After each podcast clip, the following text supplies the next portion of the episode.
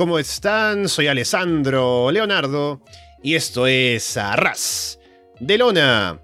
Pasen, pónganse cómodos y sean bienvenidos como siempre a una nueva edición del podcast, episodio número 408. Gracias por escucharnos a través de Evox, Apple Podcasts, Spotify, YouTube, Google Podcast o por seguirnos, eh, por supuesto, en arrasdelona.com. Y un agradecimiento especial a la gente que nos escucha en el Patreon, ya que está escuchando esto con una semana de anticipación, porque es parte de la serie de los programas de Monday Night, en este caso con un evento importante, en el 97 con WWF presentando King of the Ring. Así que vamos a ver qué fue lo que dejó el evento, qué sensaciones nos deja también de cara a lo siguiente que va a ser WWF en comparación con lo que pasa en WCW. Así que para comentarlo, está aquí, por supuesto, quien me acompaña en los shows de Monday Night, Walter Rosales. Walter, ¿qué tal? ¿Qué tal, Alexandro? Tú lo dices, una parada más en pay-per-view. Pay-per-view que, ¿sabes? Para la época, no, creo que no hemos hablado de esto lo suficiente. Mm. Aunque es el primer King of the Ring que hablamos, o me, o me estoy equivocando. Creo que sí. No, el año pasado también, cuando ganó Austin. Austin, no, bueno, pues sí, obvio, ¿no? Yo lo que estaba pensando, porque creo que no habíamos tocado tanto este tema, es que King of the Ring para esta época era como el quinto pay-per-view, ¿sabes? Era como este otro pay-per-view grande. Lo que pasa es que, bueno, fue un Jimmy que, no sé, digamos, no trascendió por diferentes razones, pero para esta época todavía era tratado como uno de los grandes pay-per-views del año. Y la verdad es que no creo que haya sido necesariamente una cartelera que en ejecución haya sido así, pero en el papel tú podías ver que estaban tratando esto como un show importante dentro de todo, ¿no? Y la verdad es que es un show que, vaya, creo que dentro de todo fue disfrutable, tuvo una baja cartelera que yo no esperaba demasiado y terminó siendo más entretenida de lo que parecía. Y bueno, o sea, obviamente con un nuevo ganador del King of the Ring, tuvimos defensa del Campeonato Mundial, como varias cosas en general camino hacia un pay-per-view todavía más grande, que va a ser SummerSlam. Entonces, vaya, pues creo, por mientras creo que WWF yo quedé ¿sabes? satisfecho con las cosas que estaban haciendo acá. Pero bueno, ¿por qué no empezamos de una vez y les comentamos uno por uno todos los puntos que nos dejó este pay-per-view? Sí, bueno, solamente hablando de lo que decías de, de King of the Ring en la actualidad, creo que ha sobrevivido el gimmick un poco mejor que Survivor Series, ¿no? Porque en Survivor Series solo se tienen que apoyar en Raw contra SmackDown y ahí un poco que funciona, ¿no? Pero hacer un torneo creo que aún es como más eh, para WWE, para el producto, creo que se... Como que se presenta más fuerte, ¿no? Ahora lo van a hacer en Arabia este año, por ejemplo. Así que a ver, ahí podemos hacer una comparación también. Pero el que más ha sufrido, creo, de los cuatro o cinco grandes de los noventas en WWF, o bueno, de, la época clásica, ha sido Survivor Series, ¿no? Pero sobre todo con lo grande que era en, su momento. Pero bueno, vamos con King of the Ring 1997. Eh, curiosamente, Vince McMahon hace una presentación poco habitual de los comentaristas en español y en francés, ¿no? Como que se levanta de la mesa y dice, aquí están los comentaristas, y no los deja hablar, ¿no? Solo dice, mírenlos, ahí está, hablan español y esos hablan francés, y poco más. Empezamos con semifinales de King of the Ring, Ahmed Johnson contra Hunter Hearst Hemsley. Ahmed está súper over.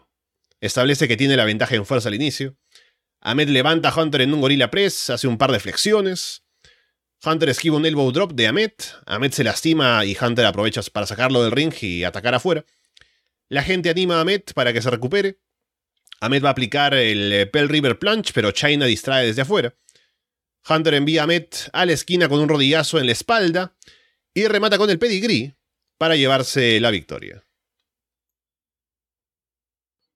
Bueno, tú lo dijiste, creo que Ahmed está ridículamente over. O sea, es, es curioso el caso de Ahmed, porque además creo que Ahmed Johnson es alguien que, a ver, ha estado en una historia bastante longeva, digamos que se ha prolongado todo esto de él contra la Nation of Domination, pero la realidad es que es alguien que ha tenido pues algunos infortunios a lo largo de su de su año dentro de WWF.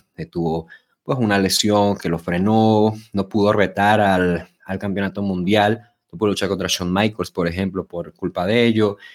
Su reinado intercontinental por lo mismo estuvo corto y luego al entrar a esta realidad, pues quieras o no, pues precisamente digamos que lo encasilló un poco porque se limitó a combates contra la Nation of Domination en lugar de estar haciendo retos a otras cosas, ¿no? En historias más variadas. Entonces, me sorprende que de pronto aparezca acá y todos están como de, ah, sí, como de, vamos a meter contra Hunter Hearst.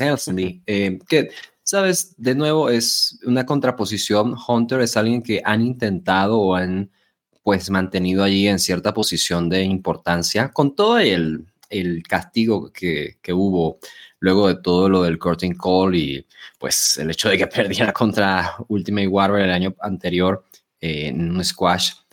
Pero con todo y eso, creo que a pesar de que sí había un esfuerzo por mantenerlo en historias, además mostrarlo como el ganador en esas historias, la realidad es que creo que Hunter es alguien que todavía no tiene como ese hit por parte del público, ¿sabes? No ha como conectado del todo. Actualmente creo que lo está consiguiendo, creo que ya está apuntándose a eso porque precisamente su acto ahora con China se siente un poco más completo y es que por eso a mí me, pareció tan raro que las semanas anteriores que habíamos hablado de él, de pronto volviera todo esto de ser el playboy cuando, ¿sabes? Para mí es como, no, esto es un paso atrás. O este personaje ya, ya lo habíamos intentado y no funcionó.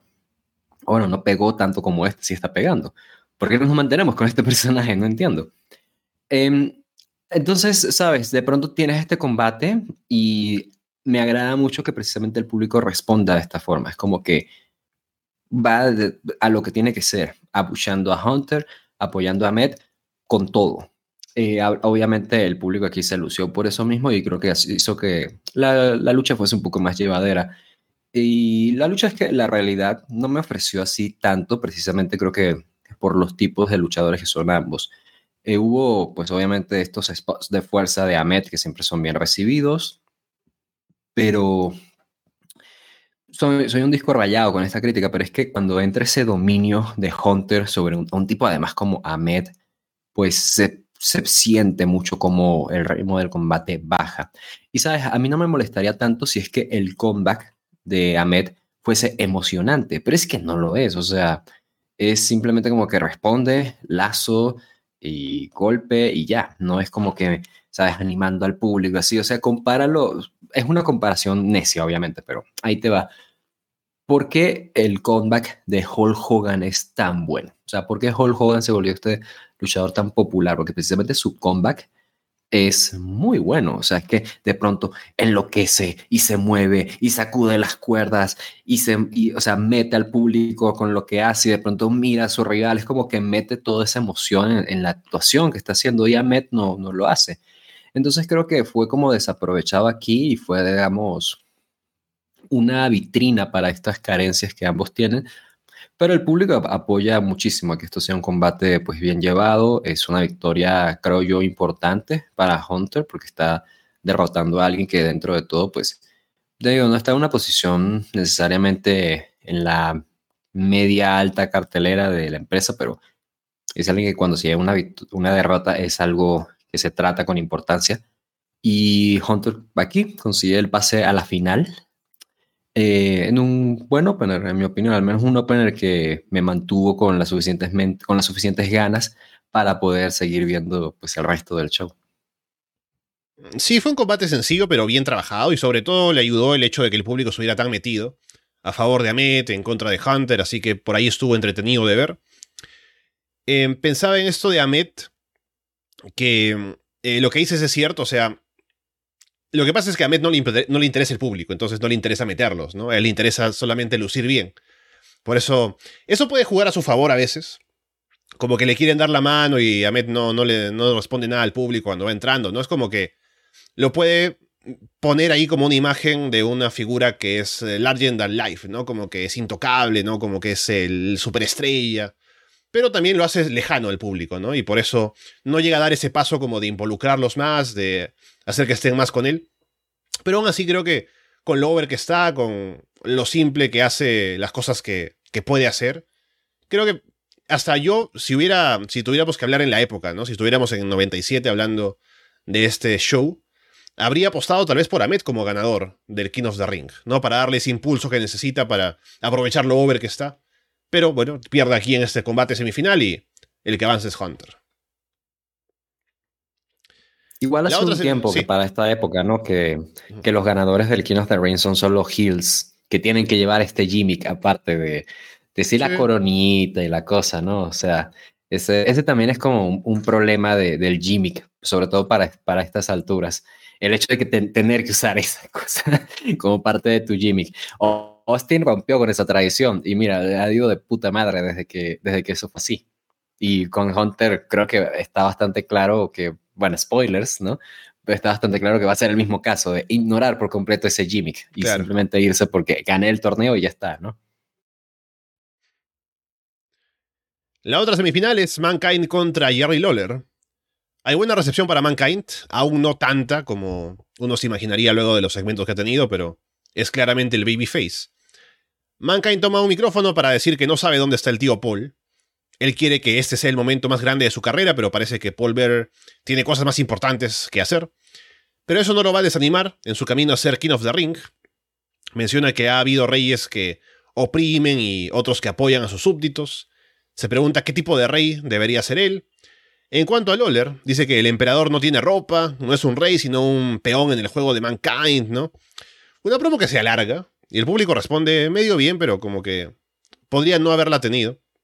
Jerry Lawler luego también responde en backstage, le quita el micrófono a Todd Pettengill, se va hablando al ring mientras se mete con el público, insulta a Mankind, se pone a hacer chistes, así que bueno. Ya Mankind baja del ring, se pone a pelear con Lawler para que empiece el combate. Lawler golpea a Mankind con un objeto en la mano sin que el referee se dé cuenta y toma el control. Hace esa trampa un par de veces, varias veces durante el combate. Mankind se estrella de cabeza contra las gradas metálicas, contra la barricada. Lawler aplica un pile driver en ringside. Lawler luego salta para una dropkick con Mankind en el filo de ring.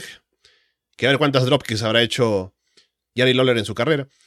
Lawler va a aplicarle un neckbreaker o algo así a Mankind, pero no queda bien. Y recuerdo que Mick Foley decía, ¿no? Que siempre, cuando le hacían un neckbreaker, no sabía hacia qué lado girar, por eso siempre. O era bastante probable que fuera un botch si le aplicaban un neckbreaker. Lawler salta en un puñetazo desde la esquina, va por el pile driver otra vez. Mankind bloquea, lanza a Lawler hacia atrás. Lawler intenta un sunset flip, pero Mankind allí lo detiene para aplicarle la Mandible Claw y llevarse la victoria.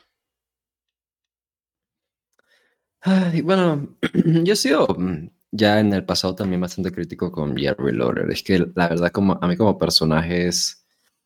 No, no, no me gusta. no sé qué decirte.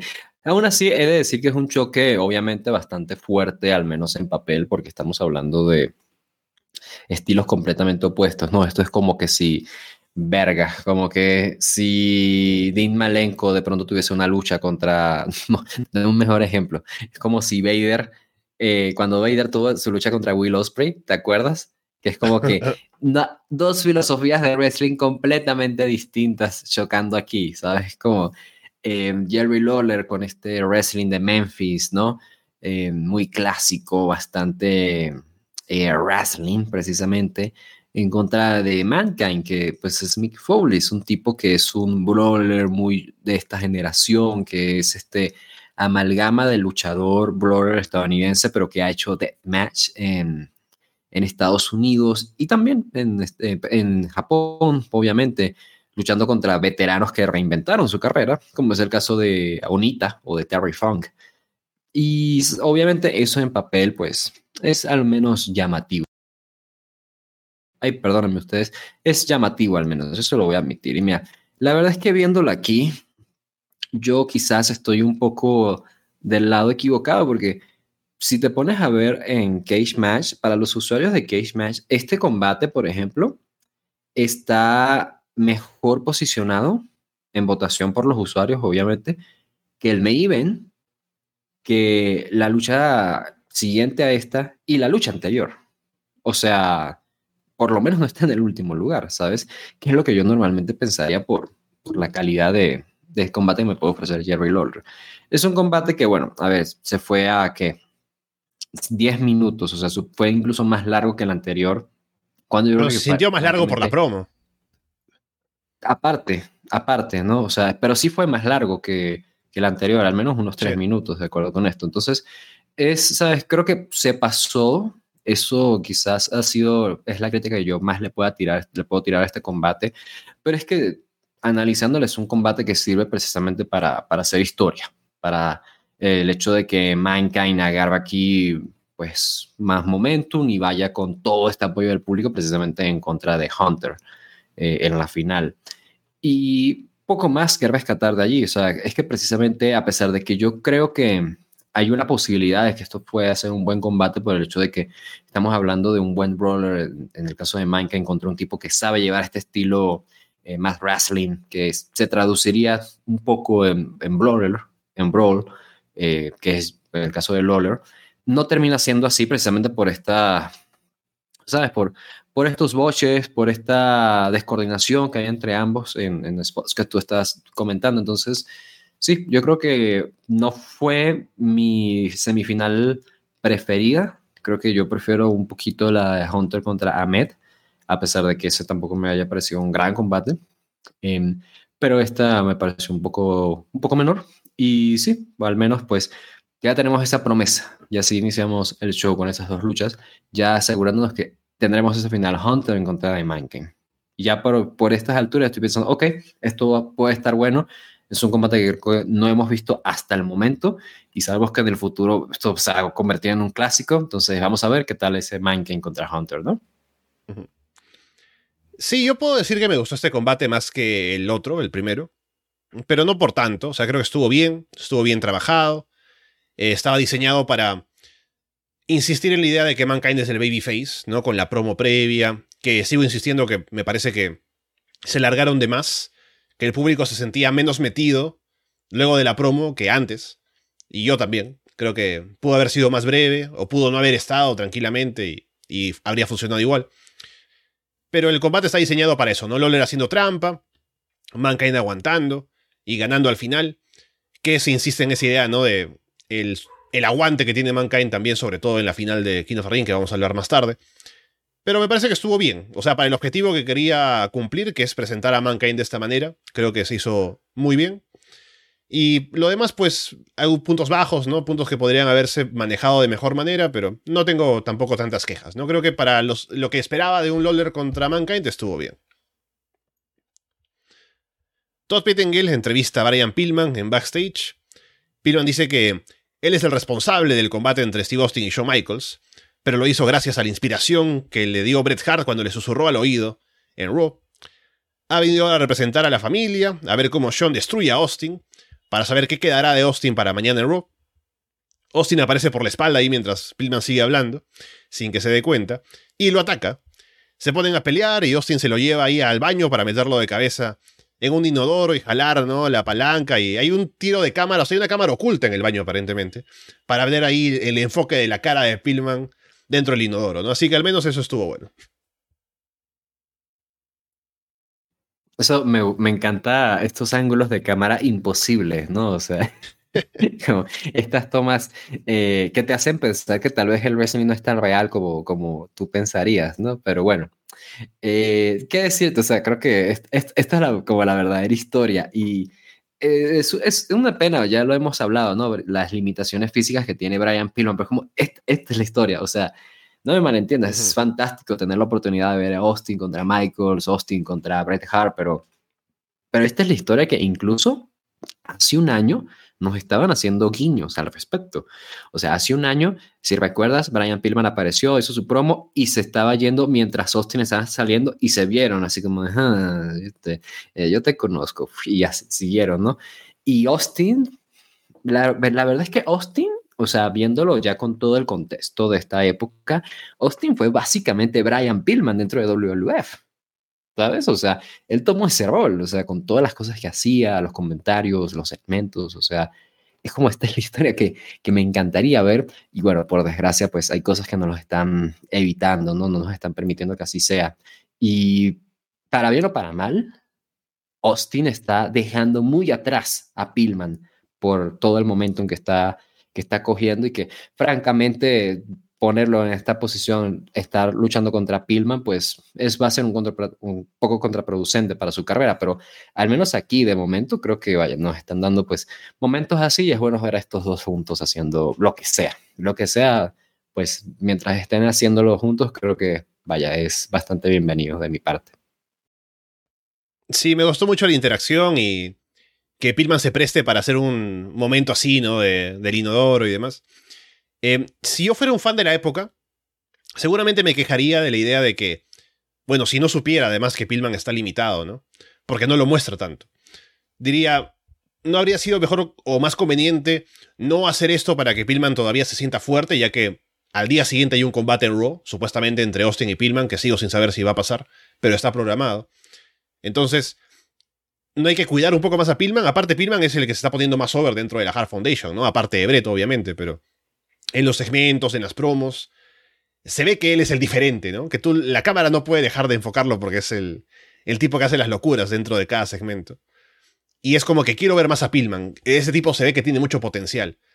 Entonces un segmento así en el que el babyface viene y lo tira al inodoro como si nada, ¿no? Puede ser contraproducente, pero sabiendo que lamentablemente no hay tanto de provecho que sacarle a cuidar tanto a Pillman, al menos esto estuvo bueno.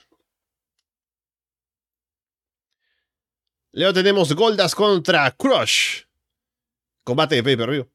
La gente reacciona muy bien con Goldust. Goldust tiene la ventaja hasta que Crush lo lanza duramente contra una esquina y lo detiene. Crush domina.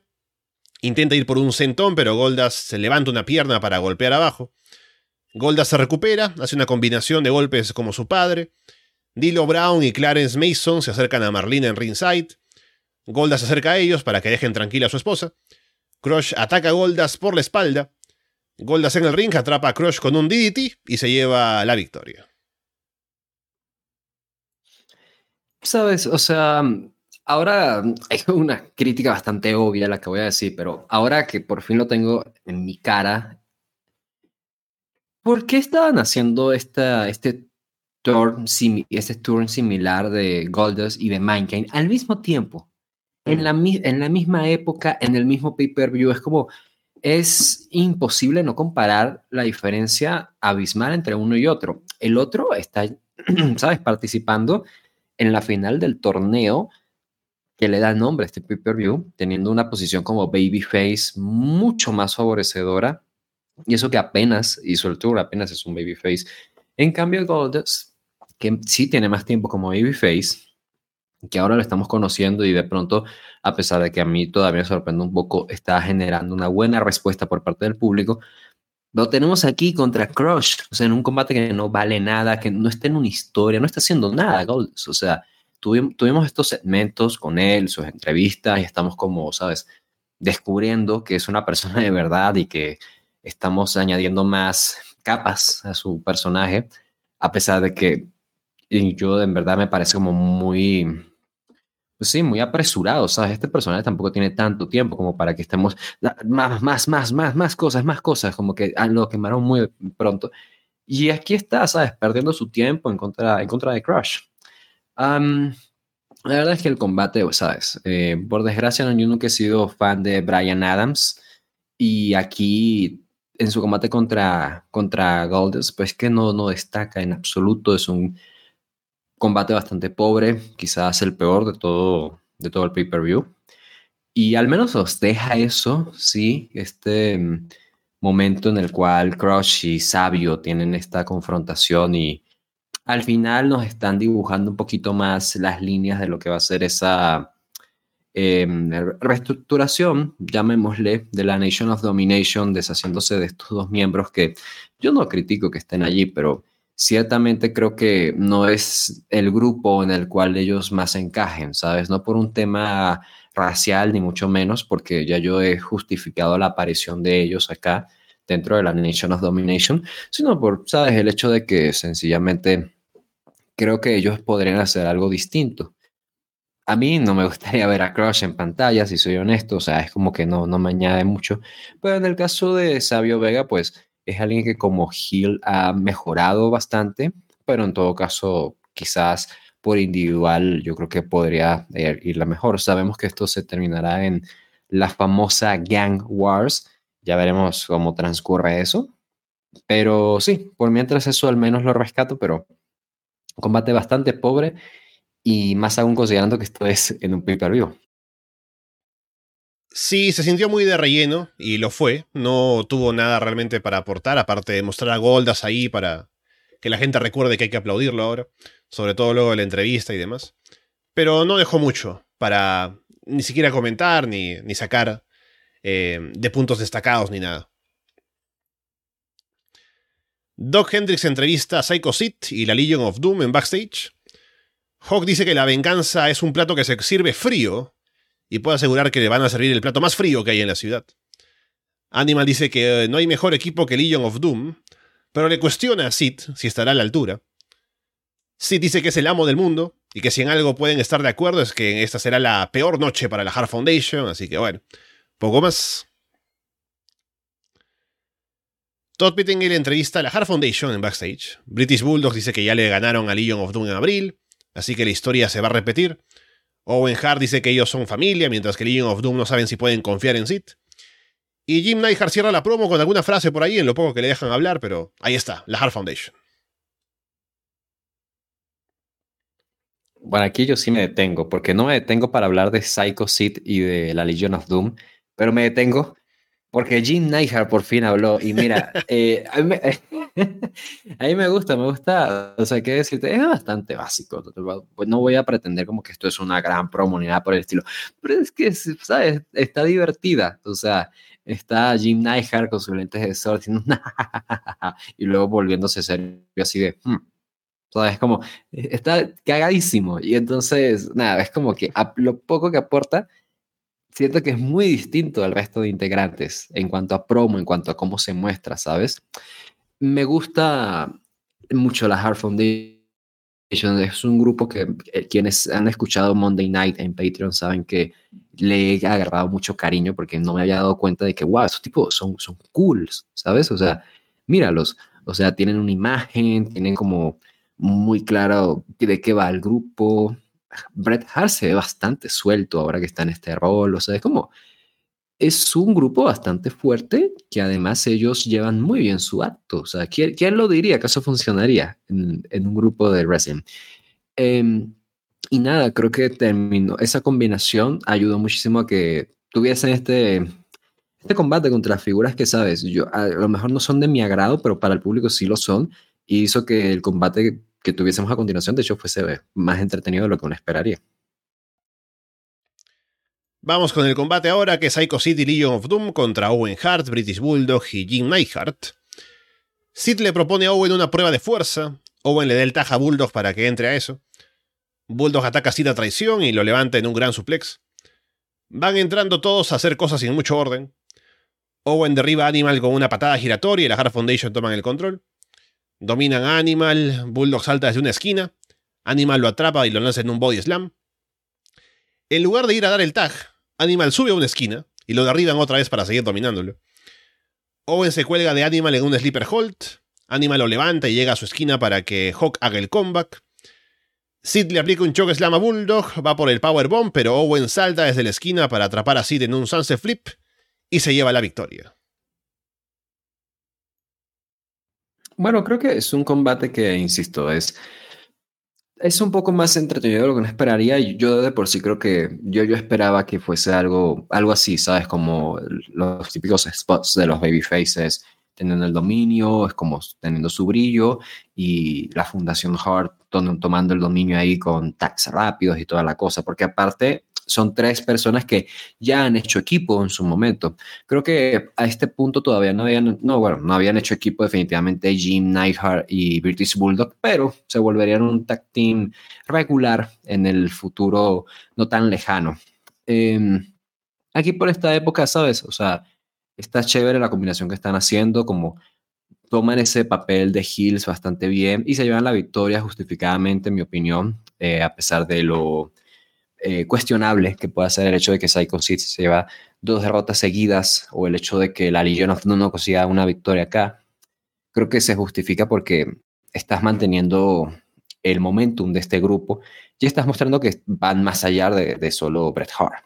Entonces, con eso en mente, ¿Sabes? Creo que es un combate que hubo unas interacciones bastante entretenidas. Eh, definitivamente hay momentos como estas descoordinaciones, ¿no? Estos, estos boches que tú mismo comentas, como los Animal y Hawk haciendo lo que les da la gana, ¿sabes? Y que de pronto no están en el mismo timing que los otros.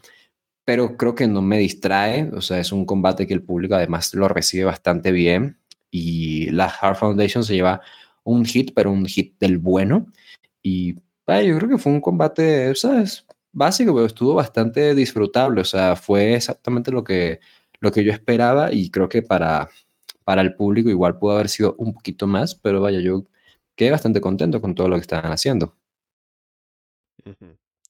Sí creo que estuvo bien el combate.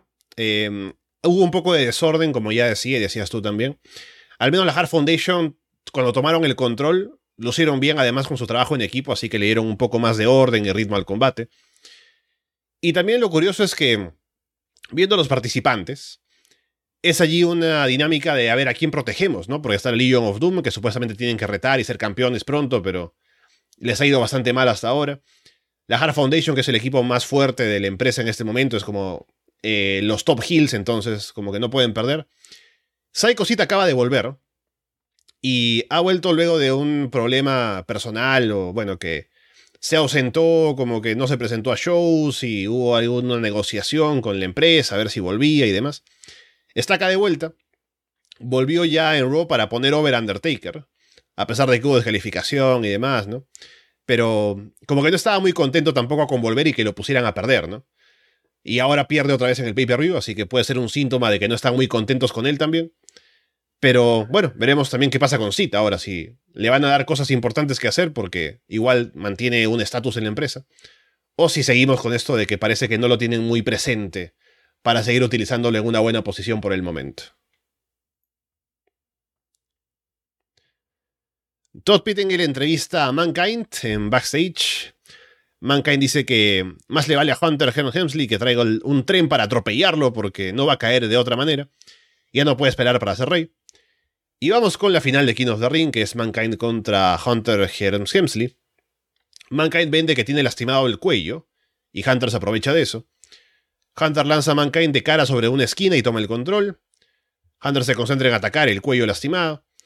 China también golpea a Mankind desde afuera mientras Hunter distrae al referee. El referee se distrae con China y Mankind aplica una patada baja. Mankind hace el spot de quedar colgado de cabeza en las cuerdas. El público se aburre durante el dominio de Hunter por un rato. Mankind lanza a Hunter sobre las cuerdas un par de veces, Hunter revierte uno en un DDT, o eso parece porque queda muy mal.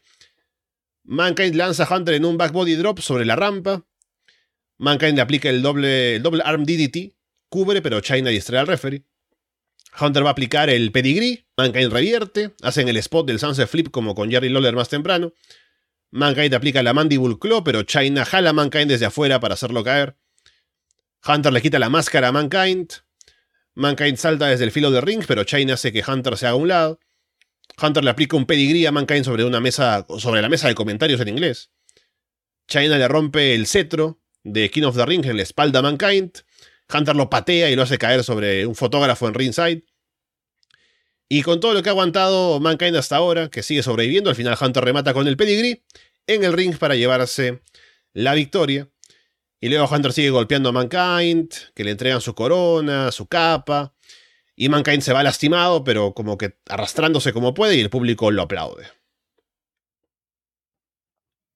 ¿Sabes? Es un combate que ciertamente es una final mejor que la del año pasado. El año pasado habíamos tenido Austin en contra de, Jake Roberts, que fue más como un puente a lo que realmente querían hacer, que era darle la victoria a Austin, eh, en vistas de que no podían darle la victoria todavía a Hunter, que era el plan original el año pasado. En esta ocasión, Hunter ya finalmente es el ganador del King of the Ring.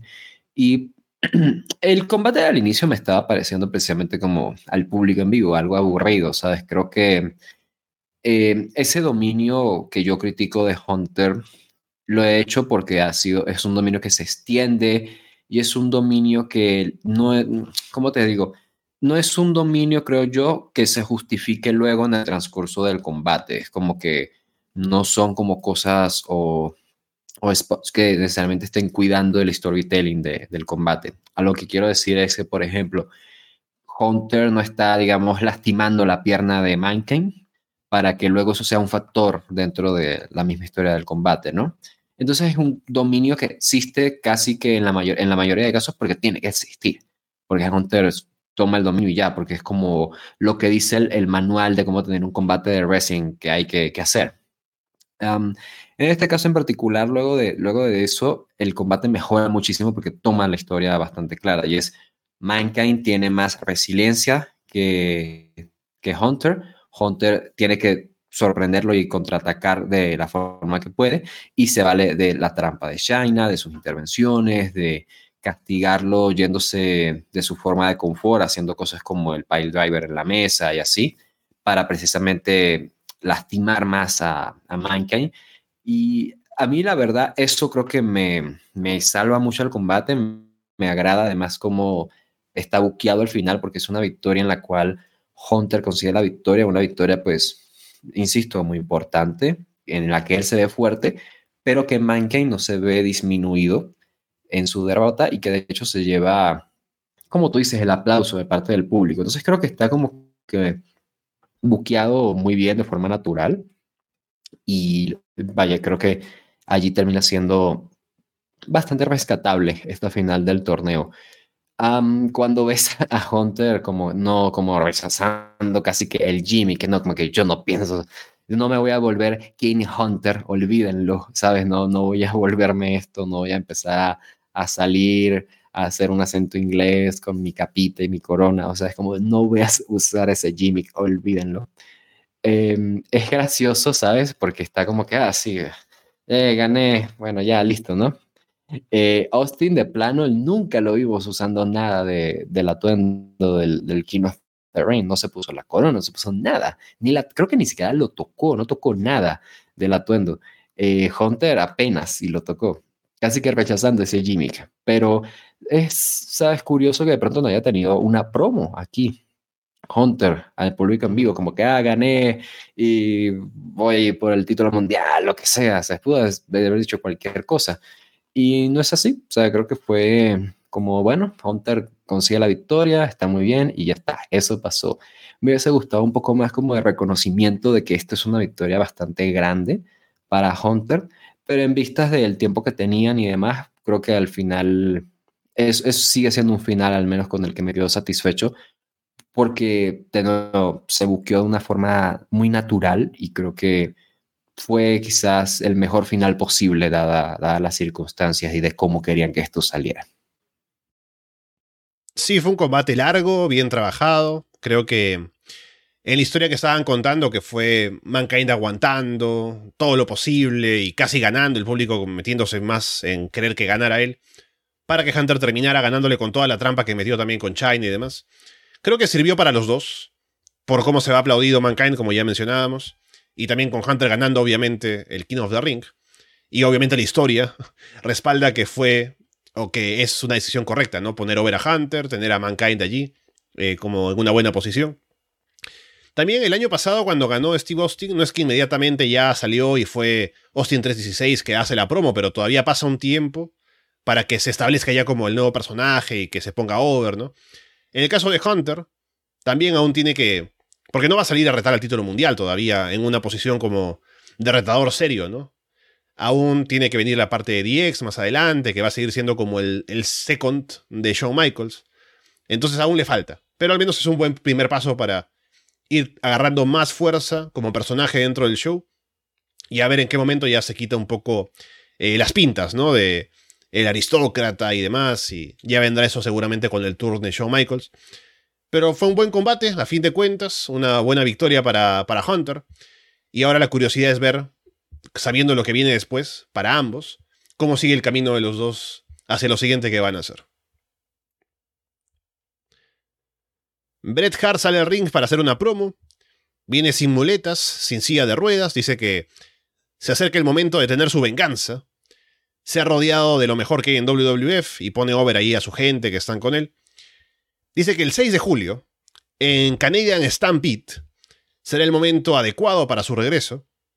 Lanza un reto a cualquier grupo de cinco luchadores en el roster para que vayan a su ciudad a pelear contra la Hart Foundation que no le sorprenda a la gente que ahora muchos luchadores estén lesionados o con excusas para no luchar, ¿no? Porque no querrán enfrentarse a ellos. Bret luego quiere unirse a la mesa de comentarios, pero los oficiales se llevan a todos por el alboroto que están haciendo ahí en ringside. Y acá es lo que decía más temprano, que sí, está toda la Hard Foundation ahí haciendo cosas, pero la cámara se queda siempre con Brian Pillman porque es el que más se mueve, ¿no? El más animado, el que más mete em, cosas por allí, ¿no? Se mete con la gente en comentarios, con las autoridades, ¿no? Se roba la cámara. Así que es un buen segmento. El anuncio de eh, Canadian Stampede es importante por ese combate que habrá.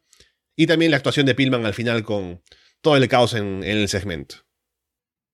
Yo estoy muy hypeado, muy, muy hypeado por esto, porque es un combate que yo, yo sé cuál es el combate. Es un combate de 5 contra 5 en el In Your House de Canadian Stampede y es muy bueno. O sea, es de los combates con el público más metido que, que WWF ha tenido en su historia es un combate que está un poco, ¿sabes? Como perdido allí en la historia, creo que por el hecho de que está tratando a, a Bret Hart. Y pues, a pesar de que estén en buenos términos hoy en día, no, hay un esfuerzo por no hacer e, esta figura de Bret Hart tan grande como, pues, como lo ha sido. O sea, el tipo es un, que cinco veces campeón mundial de WWF, ha sido más veces campeón mundial que Shawn Michaels, si, las cuentas no me salen mal. Eh, menos que tú, tú, me demuestres lo contrario, Alessandro, y me, me hagas double check ahí, pero ese combate es fantástico y ese pay-per-view en particular tengo muchas ganas de hablar de él porque tiene al menos dos combates bastante buenos y normalmente por la duración y cómo se distribuyen en tiempos y demás, los In Your Houses que están así con unos combates, un par de combates destacados, ya pues sabemos que son unos buenos pay-per-views ese combate del 5 contra 5, de hecho, va a ser un combate, es uno de los combates que te había dicho, ¿no? Que del top 10 de más votados de Cage Match en el año para WWF, es uno de los que todavía nos falta por ver. Entonces, vaya, es un combate que yo tengo mucho hype. Aquí la promo de, de Bret Hart, que ha sido de las mejorcitas que ha hecho, ¿sabes? Fue como no tan larga, fue directo al grano, dio un anuncio, dio hype por lo siguiente un pequeño segmento allí como de ellos haciendo alboroto y demás y él no quedándose en la mesa de comentarios. Eh, no sé si eso necesariamente estaba como planeado así o fue algo más o menos improvisado. Ahí me sobró un poco, la verdad, pero vaya, yo creo que la intervención de Bret Hart en este caso se vio bien. E insisto, me deja muy hypeado porque va a ser ese, ese siguiente pay-per-view, ese combate en particular y creo que va a ser algo muy bueno. O sea, en verdad tengo muchas ganas de hablarlo. Ya yo he visto ese combate y me ha gustado bastante, pero verlo de vuelta, sobre todo ahora en la network que, existe y que tengo la posibilidad de, verlo a través de allí y de comentarlo, vaya, creo que hay muchas ganas de que ya llegue ese, evento de WWF. Sí, y no falta mucho, así que también ahí estaremos dentro de poco hablando de todo lo que dejará ese próximo show desde Canadá. Doc Hendricks entrevista a Stone Cold Steve Austin en backstage. Dice que Shawn Michaels ya sabe que él, Austin, es el capitán del equipo. Obviamente se gana más dinero siendo campeón, así que no quiere acabar con Shawn completamente porque le conviene que conserven el título. En caso de que Shawn quiera subir la intensidad en el ring, puede estar seguro de que va a responder de igual manera. Austin camina hacia el ring y se encuentra con la Hard Foundation ahí para intercambiar un par, un par de insultos. Luego se entrevista también a Shawn Michaels. Shawn dice que no está seguro de lo que va a pasar porque la Hard Foundation quiere que se destruyan mutuamente y por eso como que no tiene ganas de hacerlo para no darles gusto. La gente debe estar esperando un gran combate, ¿no? Un clásico, pero no sabe qué es lo que va a pasar. Básicamente dice, no esperen un gran combate porque a lo mejor va a ser feo, ¿no? Pero ahí estamos, de cara a Shawn Michaels contra Steve Austin. Hay un niño especial que como que se quiere meter y la seguridad lo detiene. Y John baja a ver qué es lo que está pasando, Austin va a pelear con él. Pero John luego va a ayudar a que el niño se vaya, ¿no? Así que un momento ahí curioso con John. Austin derriba a John de un golpe y se pone a, se pone a posar como él. Austin se impulsa en las cuerdas, derriba a un camarógrafo. John se molesta con eso, con el camarógrafo porque estaba mal ubicado supuestamente, así que como que le escupe, ¿no? Le dice cosas desde el ring. Van buscando varias coberturas en la lona. Austin le quita la protección a una parte del piso afuera. Levanta a John en un gorila press y lo deja caer ahí encima. Austin domina, aplica un chin lock y se apoya en las cuerdas hasta que el referee se da cuenta. Austin le baja un poco los pantalones por atrás a John y se escuchan los gritos del público. Golpean al referee por error.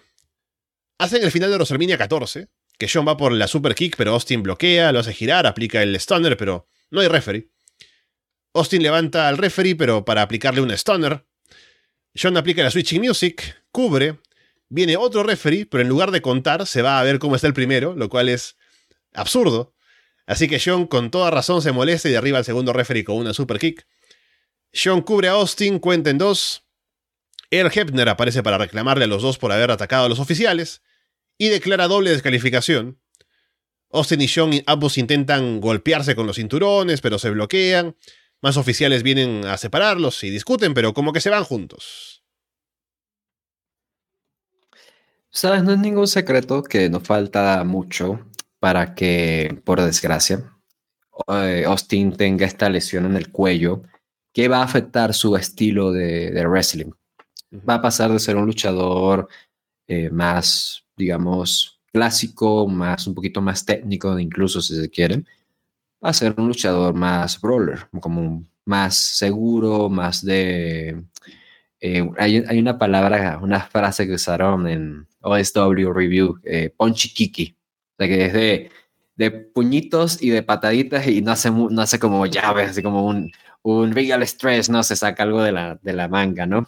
Em, y, ¿sabes? Me puso muy triste pensar que, viendo este combate, me puse a pensar como que, wow, este realmente es de los últimos combates que va a ser así de parte de Austin, ¿sabes?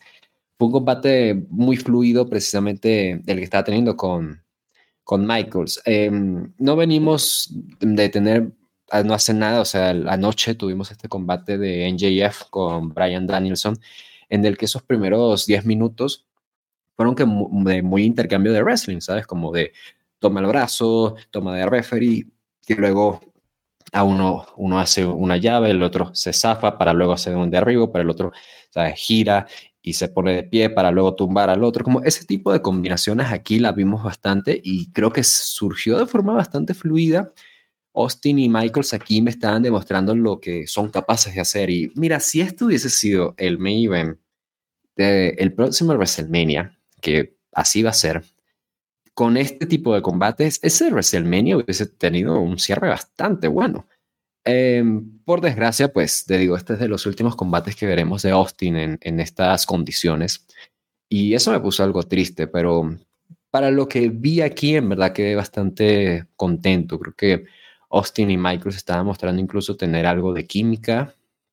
El público estaba muy metido sin tener como, muy, como un favorito muy claro, a pesar de que Austin estaba siendo el heel de facto en este, en este combate, con Michael aún así tomando unas actitudes como un poquito de pitbull, ¿no? Ya, ya he hablado de esto de que eh, es como este tipo que a pesar de que es, sabes, superado en tamaño y fuerza por gente como Psycho C y demás, es alguien que la forma en la que lo buquean es como que tipo ruedo porque hace frente, ¿no? Entonces, como que de pronto tenía como estos, estos arranques contra, contra Austin. Es un combate que, insisto, por esa misma fluidez hizo que no fuese aburrido, eh, pero por desgracia, tiene un final que le afecta mucho. O sea, es, mira, es de lejos el mejor combate de todo el show.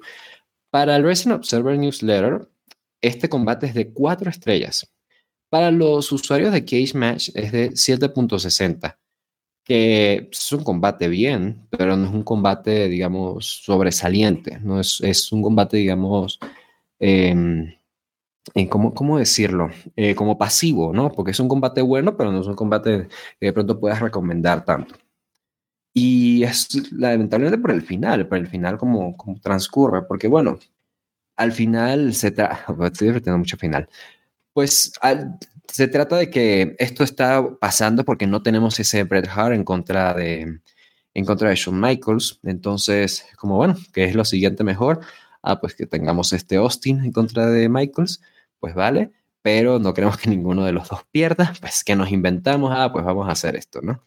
Y tiene este final así bastante sucio, con muchos eh, o sea, afecta definitivamente, pero no creo que me hayan arruinado los últimos 20 minutos que habían tenido de acción. Creo que Michaels y Austin mostraron de lo que son capaces y yo particularmente incluso quedé bastante contento con el hecho de que Michaels, luego de tener un tiempo en el cual no lo veíamos luchar mano a mano, vuelva y de pronto tenga un combate en mi opinión, tuvo una gran performance él por individual. Entonces, oye, yo al menos quedé contento por ese lado y me pone triste pensar lo que te digo, que este es de los últimos combates que veremos así de parte de, de Austin. Y bueno, hay que aprovecharlo mientras y hay que apreciarlo mientras podamos, ¿no? Es cierto, y fue un combate bastante intenso, bastante fluido.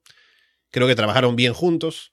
Solo es eso, ¿no? Creo que por la forma en la que el combate se arma, que son compañeros de equipo, que tienen algunas dudas, aunque no se muestra tanto eso en la propia acción, pero sí sobre todo con el final, ¿no? De proteger a, los dos, de ver que ambos salgan como igualmente eh, bien parados luego de que termine el combate. Como que no dan ese paso para terminar de contar una historia completa en la lucha, ¿no? Como de que alguien gana, de que alguien se impone al otro de alguna manera. Y aún está manejando, están manejando sobre todo por la parte final en cuando se van juntos, esa dinámica de que son todavía compañeros y campeones de parejas, entonces a ver qué más de ellos todavía como equipo podemos ver, qué tanto más les dura el título mundial y a quién se lo van a dar, el título de parejas. Entonces, un combate que estuvo bien, sí, estoy de acuerdo en que fue lo mejor del show, pero que tampoco fue tan destacado lamentablemente.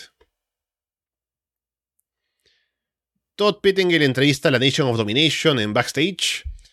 Farouk dice que va a hacer historia. Hoy será el primer campeón mundial negro en WWF. Dice que Undertaker no debe preocuparse por la extorsión de Paul Bear, sino por él. Y lo hace con un chiste de, de juego de palabras que han usado también en la adaptación a live action de, de Cowboy Bebop, curiosamente. Que es con la palabra blackmail, ¿no? Porque blackmail significa Em, extorsión, ¿no? Chantaje. Pero también si usamos las palabras black y mail, mail en lugar de decirlo como correo, puedes decirlo como mail de, de masculino, ¿no? O varón. Entonces, en lugar de preocuparte por el blackmail, por el chantaje, preocúpate por este blackmail, ¿no? Por este macho negro que tiene. Ah. Guiño, explicando, explicando el chiste, ¿no? E, eso lo hace más gracioso siempre. Doc Hendrix entrevista a Undertaker y Paul Bearer en backstage. Hendrix le dice a Taker, todos eh, te queremos, seguiremos queriendo sin importar cuál sea el secreto, ¿no? Un poco para animar a Taker a que no esté triste. Bearer no deja hablar a Taker, le dice a Hendrix que no se mete en sus asuntos. Le recuerda a Taker que mientras tenga ese secreto para amenazarlo, Taker tiene que hacer todo lo que él le diga. Así que bueno, con eso vamos al main event. ¿Algo más que decir antes de entrar al combate, Walter? Imagínate Doc Hendrix diciéndole eso, ¿no? Pues, ah, no puede ser tan malo, no es como que hayas matado a tu familia, hayas quemado tu casa. y Taker ay, este... no, no, no, está, bien, yo, voy a seguir con, con Paul no, no pasa nada. Bueno, ya terminó la entrevista, nos vemos en la lucha. Pobrecito Taker, ¿no? Pero bueno, está bien, Doc Hendrix. Mira, nunca digas eso porque luego, ya te digo, eh, o sea, mm. ¿qué, hubiese pasado si el secreto de Taker hubiera sido todavía más horrible? ¿Te imaginas? O sea, como bueno. Y luego Taker va a buscar a, todo el mundo le da la espalda y va a buscar a Doc Hendrix, ¿no? Tú me dijiste que me ibas a querer todavía. Tú me, tú me dijiste, tú me mentiste de Doc Hendrix, ¿no? Esa es la gran realidad. You think you're special. Bien, vamos con el main event, título mundial de WWF en juego. Undertaker contra Farouk. Taker se distrae hablando con Paul Bear y Farouk aprovecha para atacar por la espalda. Dilo Brown distrae al referee a un lado del ring, Sabio Vega y Crush atacan a Taker desde afuera. Taker hace el old school, pero mm, en lugar de lanzarse sobre Farouk, ¿no? Como normalmente, camina por la cuerda y se lanza hacia afuera sobre la Nation of Domination, así que eso está bueno. Taker va por el old school otra vez, pero la Nation of Domination lo hacen caer. Farouk intenta golpear con las gradas metálicas, pero Taker se las patea en la cara. Farouk aplica un chin lock apoyado en las cuerdas, mismo spot que Stone Cold más temprano en el combate con Shawn Michaels.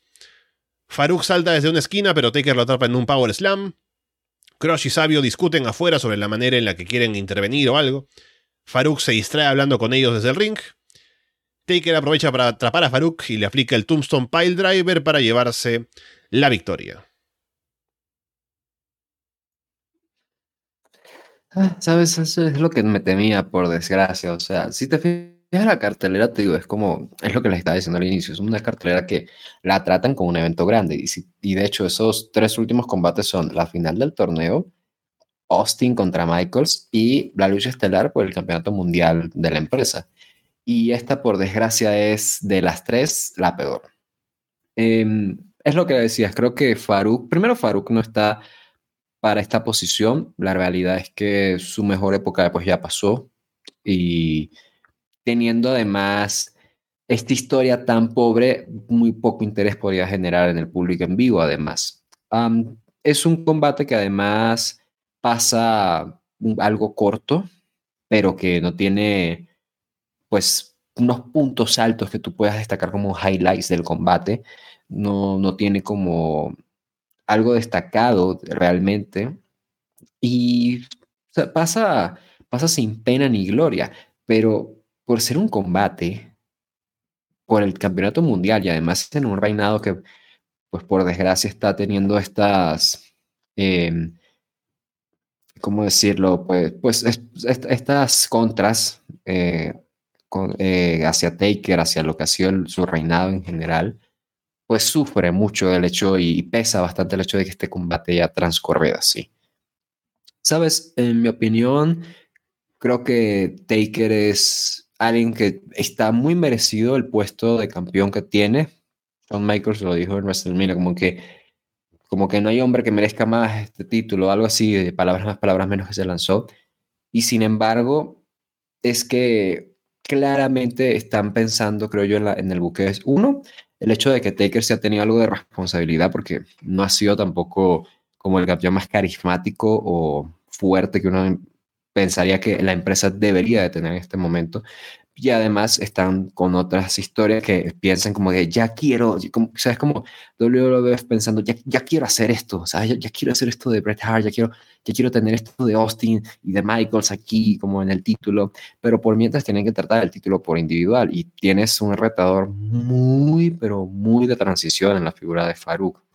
Em, insisto, la, la historia de ambos no es cautivo al público en vivo, a mí no me estaba cautivando y terminamos teniendo pues este, este combate, este main event bastante decepcionante. Quizás no decepcionante porque es lo que yo estaba esperando, ¿sabes? Yo no estaba esperando que fuese un, combate así destacado, pero pesa bastante, insisto, por el hecho de que Taker viene arrastrando unos últimos meses muy poco, pues, entretenidos y y el hecho de que viene después de dos combates destacados, bueno, dos combates, digamos, superiores al menos a este. Y hace que, por desgracia, tengamos esta comparación odiosa de qué hace Taker defendiendo contra Farouk. Y mientras tenemos a Mankind, eh, Hunter, Austin y Michaels en combates que al público, el público está recibiendo mejor. En fin, creo que ya pues eso pues ya lo corregiremos o ya tomará un rumbo distinto eh, en el futuro cercano. Taker está en su propia historia con todo lo de volver, todo este secreto y demás, es como está muy en lo suyo y ya veremos pues en qué momento lo de él y el título se separa para no tener que estar pisándose ambas historias. Por mientras que decirte, creo que fue un, un combate malo, combate malo que no, simplemente no, no dio la talla como me iban. Sí, de acuerdo. Creo que fue mejor que el combate que tuvieron la última vez según Raw en el Manhattan Center, pero esa barra es bajísima, ¿no? Ese combate fue horrible. Este combate al menos fue funcional, fue un main event de pay-per-view que no es como para mm, apagar la tele, ¿no? Como súper aburrido, estuvo bien, pero no fue destacado. Pierden la comparación, como ya decías. Así que es una forma no tan fuerte de cerrar el show, aunque viene un segmento después, que lo vamos a comentar ahora, que tal vez cierre un poco mejor para pensar en cosas que vienen ahora. Pero como combate, y ha estado un poco condenado desde el inicio a, no tener tanto que ofrecer, porque la historia venía, si bien habían hecho el esfuerzo, ¿no? De meterlo de Farouk y la raza, un poco que estaba algo forzado el hecho de acusar a Taker de racista. Y por otro lado, lo que están haciendo con Taker, más importante, es lo del secreto con Bearer, ¿no? No tanto Farouk. Entonces, era un, main event que estaba ahí por circunstancias, porque la gente importante estaba ocupada en otras cosas, o está lesionado todavía Brett o lo que sea. Y sale Farouk ahí, que viene con algo de impulso por la Nation, pero no mucho más. Así que es un combate que se queda a medias, pero que no esperábamos tampoco tanto, de él por cómo venía a priori. Y lo que decía es que luego del combate, Taker les aplica choke slams a Sabio y Crush. Bearer luego le exige a Taker que le aplique otro a Farouk. Taker desafía a Bearer al inicio, pero se termina convenciendo de hacerlo. Taker aplica un choke slam, luego Bearer le pide otro, luego otro más. Ahmed Johnson aparece para reclamarle a Taker por, por lo que está haciendo. Se ponen a discutir, Taker intenta soltar un golpe, pero Ahmed esquiva y aplica el Pearl River Plunge. Ahmed se va, Taker luego se acerca a Bearer que retrocede asustado. Y bueno, ahí está. Eh, tuvimos a Taker atacando a Ahmed en Raw. Ahora Ahmed se lo devuelve y no sé si habrá un reto de Ahmed a Taker próximamente. Al menos como termine el show, uno podría pensar que eso viene. En la parte de, de la acción en el ring no me entusiasma la idea de que luego de un combate contra Farouk, el próximo retador de Taker sea Ahmed Johnson, porque pues Ahmed Johnson, insisto, no, no está ahí. Aún así, he de decir que si alguien puede carrear a Ahmed a un combate decente, sin duda es, es Undertaker, pero no tengo mis esperanzas muy altas dado pues las decepciones que nos hemos llevado últimamente. Pero por la parte de historia creo que es bastante interesante, ¿no crees? Porque es como... Ahmed claramente, o sea, viendo esto como, como un, un mundo ficticio, a pesar de que uno como espectador se hace esta idea de que, bueno, a ver, Vader, eh, Taker, perdón, no está siendo pues racista ni mucho menos, está simplemente pues siendo manipulado por la figura de Paul Bear y demás, o sea, la cuestión de la raza no es una, de la raza no es una, no es un punto de discusión aquí, ¿sabes? Es, está fuera de lugar. Sin embargo, te puedes dar cuenta cómo dentro de este mundo ficticio, Ahmed Johnson, a pesar de que ha tenido toda esta realidad con Farug y toda la cosa, para él, ¿sabes? Es algo que le resuena, el hecho de que de pronto vea a Undertaker atacando así de esta forma, siendo él aparte un luchador babyface, a Farouk, un hombre negro, un hombre de, su misma raza que, para bien o para mal, ellos han admitido incluso en su mismo discurso de K-Faith que tienen estas mismas similitudes, ¿sabes? Eh, en cuanto a backgrounds y demás. Entonces eso me parece bastante interesante. Creo que al menos cómo lo están contando. Eh, yo tengo que conectar varios puntos definitivamente, pero es, digamos, puntos que estoy conectando gracias a la cierta sutileza. No está como ahí en tu cara, ¿no? Eh, no está como siendo muy... Em, em, ¿Cuál es la palabra que busco? Forzado, ¿sabes? No está siendo forzado. Entonces eso me, me, agrada, creo que como segmento está pues chévere, eh, aunque no me entusiasma, insisto, y eso creo que termina siendo un factor bastante importante, la posibilidad de que vamos un Ahmed Johnson contra Undertaker, pero este giro que está tomando Ahmed con Farouk, eso me está llamando la atención. Sí, me da curiosidad verlo, al menos por ese choque con lo over que está Ahmed, a pesar de que el combate promete no ser eh, nada demasiado bueno que digamos, pero al menos verlo ahí, ver cómo interacciona o interactúa el público con ellos y cómo ellos más bien llevan la lucha, eh, el choque de personajes, en cómo Taker puede guiar un poco a Met en hacer un combate algo importante. Tiene algo de potencial, al menos en la curiosidad que me genera. Por lo demás, ya estamos entonces ahora con novedades para Raw. Tenemos a Hunter como el, el King of the Ring, tenemos a Austin y Sean todavía campeones de parejas, a ver qué pasa con el combate supuestamente entre Austin y Pillman, si se llega a hacer o no, qué pasa con la Nation of Domination, así que hay cosas para ver al menos luego del pay-per-view, cosas en las que pensar y preguntarse qué es lo que va a pasar ahora, eso está interesante. Y estaremos viéndolo y comentándolo en Monday Night para la gente que está en el Patreon. Así que si no están por allí, les invitamos a que puedan unirse, apoyarnos y escuchar los programas que tenemos exclusivamente a través del Patreon. Que también incluye no solamente WWF, sino también WCW, que ya está en camino a su siguiente pay-per-view, que si no me equivoco es el Great American Bash. Así es, mira, yo estoy, te digo, entusiasmado. Creo que se vienen unos pay-per-views de WWF bastante fuertes y justamente WCW pues haciendo sus cosas. Creo que ambos programas han estado bastante fuertes, a pesar de que viendo mi conteo, tú de pronto puedes decir, ah, pero se está descantando más por Raw. Yo he sido como el que más ha tenido una preferencia por un programa. Eh, la realidad es que creo que ambos programas han como ya encontrado su fórmula, ¿sabes? Eh, han encontrado como lo que los va a ayudar a crecer y van a seguir iterando aún así. Eso me, me gusta. Obviamente nosotros vamos a seguir aquí en el Patreon de Ar Barcelona. Y acuérdense precisamente de que en el, en Patreon de Ar Barcelona no solamente tenemos Monday Night, tenemos muchos programas exclusivos, tenemos que más de 150, más de 200 episodios exclusivos donde hablamos de All Elite Wrestling, hablamos de NXT, de NXT 2.0. Estamos hablando también ahora con este nuevo programa que yo les traigo de Uncensored, donde básicamente estoy tomando temas ahí más fuertes, más privados, como detrás de cámaras y le estoy pues trayendo esos chismecitos, hablando de estos temas que no podemos o no solemos hablar en, en público aquí en micrófono.